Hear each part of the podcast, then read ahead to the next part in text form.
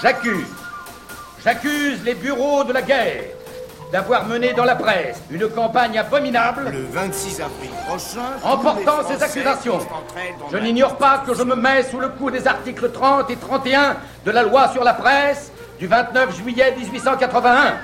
Et c'est volontairement que je m'expose. C'était à la une.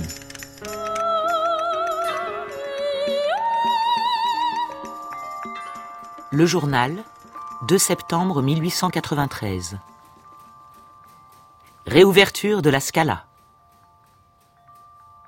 Rentré hier même de Trouville, je me demandais où je passerais ma première soirée parisienne lorsque le petit comte de Z, dont l'écurie a fait merveille cette année sur nos champs normands, vint m'annoncer la réouverture de la Scala et m'offrir une place dans sa loge. J'acceptai de grand cœur, et à neuf heures précises, le petit comte et moi nous faisions notre entrée dans l'élégante salle du boulevard de Strasbourg. Je croyais, à dire vrai, que je me trouverais au milieu d'un public un peu mêlé, estimant qu'en ce mois estival, les mondains n'avaient pas encore quitté les flots verts de l'océan ou les sources salubres des stations thermales. Ma surprise a été grandement agréable, car la salle offrait un coup d'œil charmant. Dans les loges et aux fauteuils, tout le dessus du panier de la haute bicherie parisienne et le nec plus ultra du monde des clubs.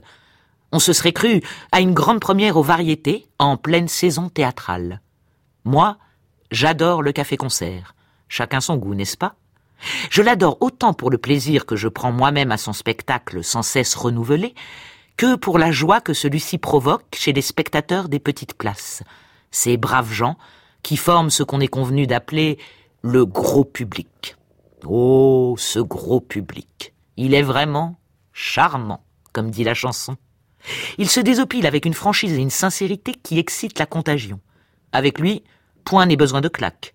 Il applaudit de bon cœur et sans se faire prier. Quel succès il a fait hier soir à Jeanne Bloch, à Valty, à Larive, à la petite Laurence Parfait, la transfuge de la comédie française, à Abdallah, à Descamps, à Laroche, à Astédy, à Gaspard, à Sarah, à Bloquette, au duettiste Nerson Petit, aux chanteurs Libert, Morel, Marius Richard, Mathias, Deram, Famechon, à Paul Chevalier et à Ricanor, le violoniste original qui fait penser à Satan sans ses pompes ni ses œuvres. Je voudrais, par pure curiosité de dilettante, voir une salle de première au Vaudeville ou au Palais Royal livrée tout entière à ce gros public et que nous en fussions exclus, critiques et soiristes.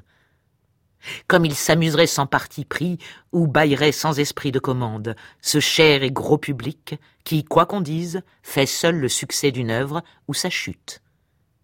Son jugement serait en tout cas empreint d'une entière sincérité. Telle pièce que nous portons au nu serait peut-être démolie, et telle autre que nous abattons serait sans doute acclamée. Le public lettré et le gros public sont rarement d'accord. Hier soir cependant, ils ont fraternisé et spontanément ils ont fait à la vaillante troupe de la Scala de nombreuses et chaudes ovations.